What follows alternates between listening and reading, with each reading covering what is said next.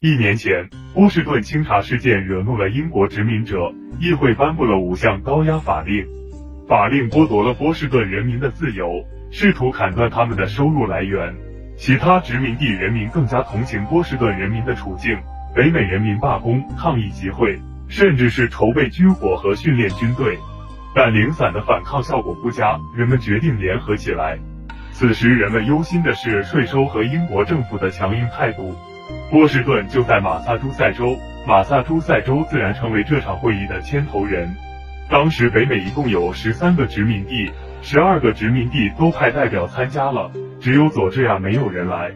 佐治亚是最晚成立的殖民地，居民大部分都是新移民。他们在英国本来就过着穷苦的日子，英国给了他们一块土地重新来过，他们感激都来不及。而且这块地还被称作是皇家殖民地，管事的都是英国人，统治体制也比较完善，所以佐治亚的移民可以是英国统治的忠实拥护者，自然不会参加这些独立运动。但佐治亚的这盆冷水没有浇灭其他殖民地的热情。这场会议群英荟萃，代表中有美国独立之父塞缪尔·亚当斯，后来的首位总统乔治·华盛顿，以及第二任总统约翰·亚当斯。但此时他们都还只是比较有名望的绅士，在想办法渡过难关。经过推选，弗吉尼亚州的佩顿·伦道夫被选为主席。约翰·亚当斯有过律师和法律顾问经历。负责记录整个辩论过程。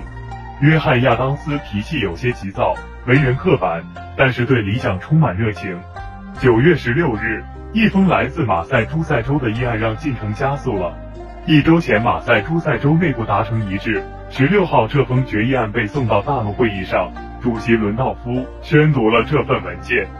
这份文件总结了一下：英王乔治三世是合法的君主，但北美拒绝遵守强加来的法案。不服从英国政府控制的法官判决，停止与英国的一切贸易。决议案还建一个殖民地组织和训练民兵，尽最大努力熟悉战术。总结起来就是搁置争议，共同反抗。这是一项比较成熟的方案，它隶属了种种不公平待遇，并提出了如何改变现状的具体措施。华盛顿也力主通过此议案，建立殖民地联合政府，以武力反抗英国。会议一致表示通过这份议案。英王乔治三世干武力反抗殖民统治，并不代表要脱离英国独立。他们只以暴力手段反抗不公平待遇，争取殖民地利益。也有人想过独立。弗吉尼亚州是历史最久远的殖民地，一开始就是为了逃避英王而建立的。这个州的代表有次去看望亚当斯的时候，就试探着问问，我们能不能发表一项。有关于赞成独立的声明了，亚当斯当时果断拒绝。谁都希望与英国和解，可别添乱了。亚当斯说话不留余地，华盛顿在一旁赶紧打圆场，说很高兴的听到他们的想法，了解到弗吉尼亚想独立的情绪，但是独立始终没有被提到桌上讨论过。乔治华盛顿这时的殖民地，并没有想脱离英国独立的想法。代表在十月二十日的晚餐祝酒时高呼：“但愿英国母亲的剑上永远不会沾有孩子的鲜血。”但母亲英国并没有像对待孩子一样对待北美殖民地人民。英国政府拒绝了大陆会议达成的要求，声称北美殖民地已经进入了叛乱的状态。北美人民没有想到的是，英国当局态度会如此强硬。但第一次大陆会议唤起了北美殖民地人民团结的精神，让他们意识到共同利益是大于分歧的。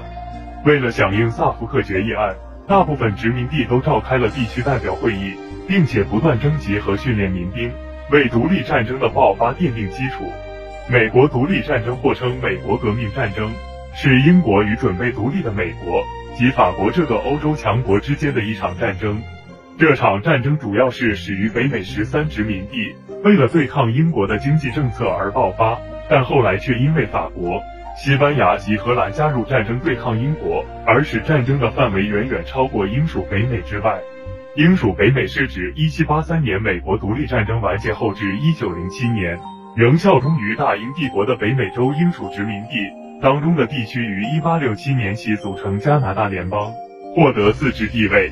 英属北美也包括后来加入美利坚合众国的俄勒冈地区。因此英国决定与当地的印第安人结盟，以增加势力。在独立战争初期，英国充分利用皇家海军船坚炮利的优势，顺利控制了十三殖民地的沿海城市。但对于如何控制内陆地区，如何应对盘踞内陆、熟悉地形、骁勇善战的殖民地民兵却束手无策。最后，法国海军在切萨皮克湾海战中胜利，成功夺得制海权，而英军在1781年的约克镇围城战役中惨败投降。于一七八三年被迫承认美国独立，战争结束。